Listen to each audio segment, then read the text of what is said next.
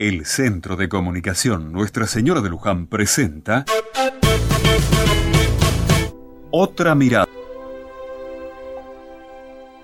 Mi amigo Marcelo vino a casa con un dolor muy grande, pero un dolor en el alma. Me contó que en el colegio de su hijo habían encontrado a un par de compañeritos con droga en sus mochilas.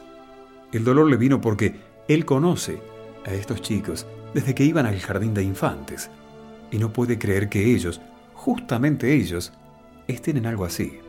Pero además de este dolor, Marcelo se hacía otras preguntas que también le dolían. ¿Qué llevó a estos pibes a esto? ¿Los padres no se dieron cuenta?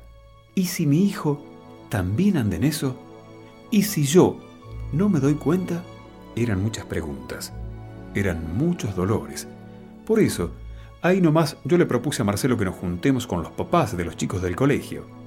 Porque si esto pasaba en el colegio, debía resolverse en el colegio, había que hacer algo, y no queríamos que quienes salgan perdiendo fueran justamente nuestros hijos. Ellos no son culpables, ellos son víctimas, y antes que condenarlos, hay que ayudarlos. Ante estas cosas, y tantas otras cosas más, podemos tomar diversas actitudes.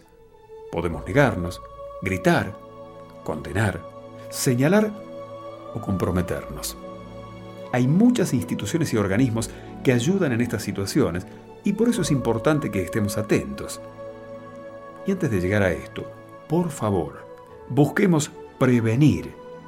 Miremos cómo están nuestros pibes, sean nuestros hijos o no. Miremos su mirada, su conducta, sus proyectos o sus dolores.